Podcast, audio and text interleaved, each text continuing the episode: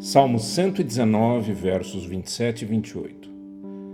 Faze-me atinar para o caminho dos teus preceitos e meditarei nas tuas maravilhas. A minha alma de tristeza verte lágrimas. Fortalece-me segundo a tua palavra. A tristeza abate a alma, tira as forças, gera um, um redemoinho de preocupações e uma torrente de lágrimas.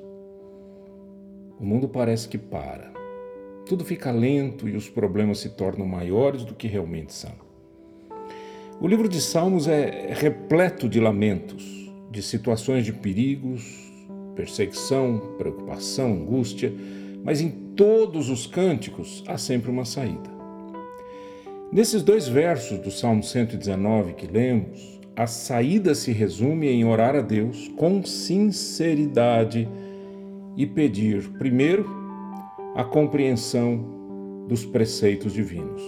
Segundo, a abertura dos olhos para ver as maravilhas de Deus.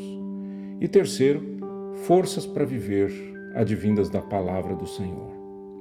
Um ponto que vale muito a pena pensar detalhadamente é sobre as maravilhas de Deus citadas no, no verso.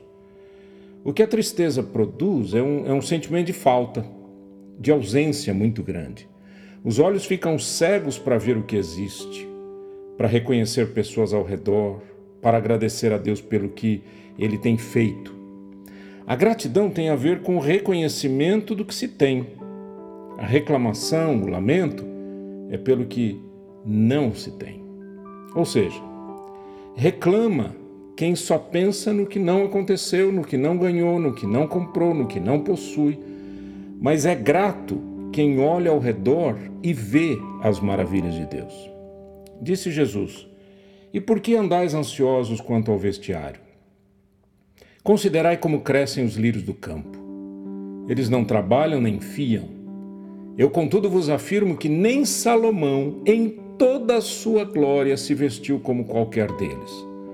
Ora, se Deus veste assim a erva do campo, que hoje existe, amanhã lançada no forno, quanto mais a vós outros, homens de pequena fé.